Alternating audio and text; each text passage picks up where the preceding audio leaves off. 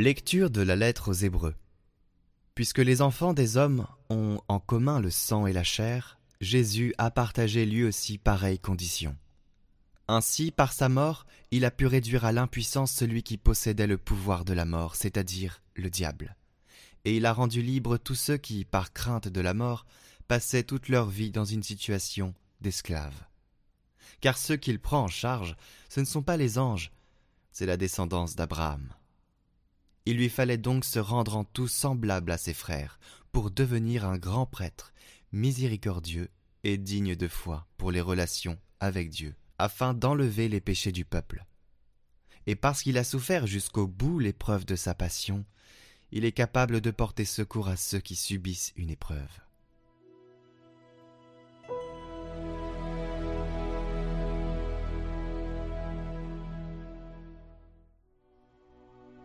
C'est le Seigneur Dieu de l'univers, c'est lui le roi de gloire. Porte, levez vos frontons, élevez-vous portes éternelles, qu'il entre le roi de gloire. Qui est ce roi de gloire?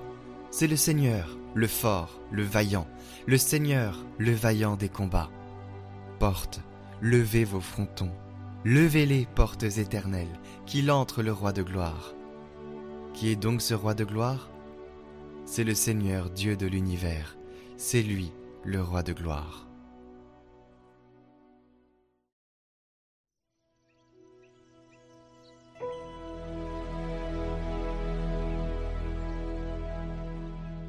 Évangile de Jésus-Christ selon Saint Luc. Quand fut accompli le temps prescrit par la loi de Moïse pour la purification, les parents de Jésus l'amenèrent à Jérusalem pour le présenter au Seigneur. Selon ce qui est écrit dans la loi, tout premier-né de sexe masculin sera consacré au Seigneur. Il venait aussi offrir le sacrifice prescrit par la loi du Seigneur, un couple de tourterelles ou deux petites colombes. Or, il y avait à Jérusalem un homme appelé Siméon. C'était un homme juste et religieux, qui attendait la consolation d'Israël, et l'Esprit Saint était sur lui. Il avait reçu de l'Esprit Saint l'annonce qu'il ne verrait pas la mort avant d'avoir vu le Christ, le Messie du Seigneur. Sous l'action de l'Esprit, Siméon vint au temple. Au moment où les parents présentaient l'enfant Jésus pour se conformer au rite de la loi qui le concernait, Siméon reçut l'enfant dans ses bras, et il bénit Dieu en disant Maintenant, ô Maître souverain, tu peux laisser ton serviteur s'en aller en paix, selon ta parole car mes yeux ont vu le salut que tu préparais à la face des peuples, lumière qui se révèle aux nations et donne gloire à ton peuple Israël. Le père et la mère de l'enfant s'étonnaient de ce qui était dit de lui. Siméon les bénit, puis il dit à Marie sa mère Voici que cet enfant provoquera la chute et le relèvement de beaucoup en Israël. Il sera un signe de contradiction. Et toi, ton âme sera traversée d'un glaive. Ainsi seront dévoilées les pensées qui viennent du cœur d'un grand nombre. Il y avait aussi une femme prophète, Anne, fille de Phanuel de la tribu d'Azer. Elle était très avancée en âge. Après sept ans de mariage, demeurée veuve, elle était arrivée à l'âge de quatre-vingt-quatre ans. Elle ne s'éloignait pas du temple, servant Dieu jour et nuit dans le jeûne et la prière. Survenant à cette heure même, elle proclamait les louanges de Dieu et parlait de l'enfant à tous ceux qui attendaient la délivrance de Jérusalem. Lorsqu'ils eurent achevé tout ce que prescrivait la loi du Seigneur, ils retournèrent en Galilée, dans leur ville de Nazareth. L'enfant, lui, grandissait et se fortifiait, rempli de sagesse, et la grâce de Dieu était sur lui.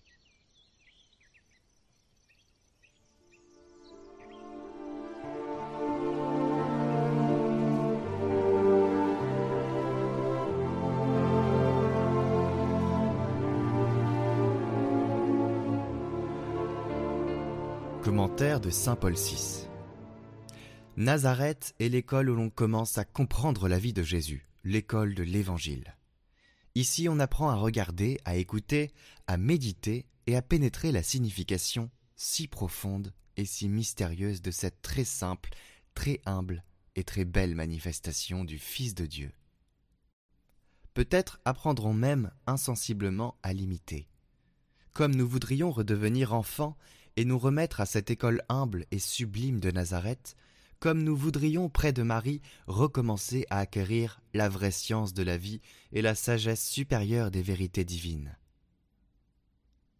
Une leçon de silence d'abord, que renaisse en nous l'estime du silence, cette admirable et indispensable condition de l'esprit, en nous qui sommes assaillis par tant de clameurs, de fracas et de cris dans notre vie moderne, bruyante et hypersensibilisée. Ô silence de Nazareth, enseigne-nous le recueillement, l'intériorité, la disposition à écouter les bonnes inspirations et les paroles des vrais maîtres. Enseigne-nous le besoin et la valeur des préparations, de l'étude, de la méditation, de la vie personnelle et intérieure, de la prière que Dieu seul voit dans le secret. Une leçon de vie familiale. Que Nazareth nous enseigne ce qu'est la famille, sa communion d'amour, son austère et sa simple beauté, son caractère sacré et inviolable. Apprenons de Nazareth comment la formation qu'on y reçoit est douce et irremplaçable.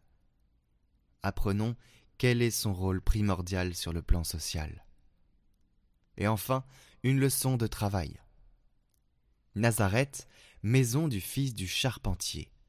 C'est ici que nous voudrions comprendre et célébrer la loi sévère et rédemptrice du labeur humain.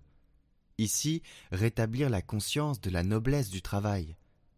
Ici, rappeler que le travail ne peut pas avoir une fin en lui-même, mais que sa liberté et sa noblesse lui viennent, en plus de sa valeur économique, des valeurs qui le finalisent comme nous voudrions saluer ici tous les travailleurs du monde entier et leur montrer leur grand modèle, leur frère divin, le prophète de toute leur juste cause, le Christ, notre Seigneur.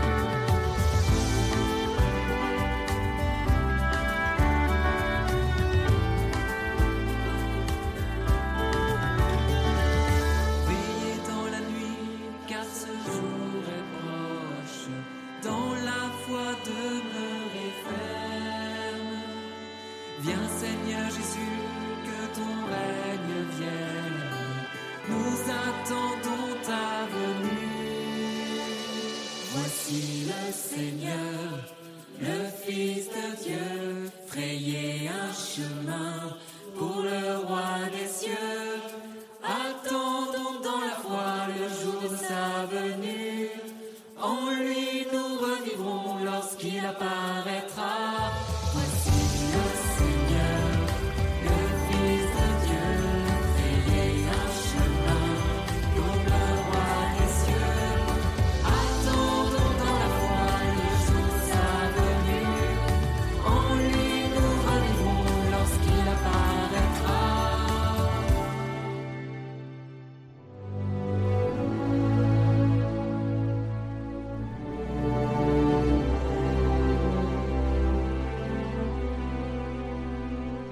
Au nom du Père, du Fils et du Saint-Esprit. Amen.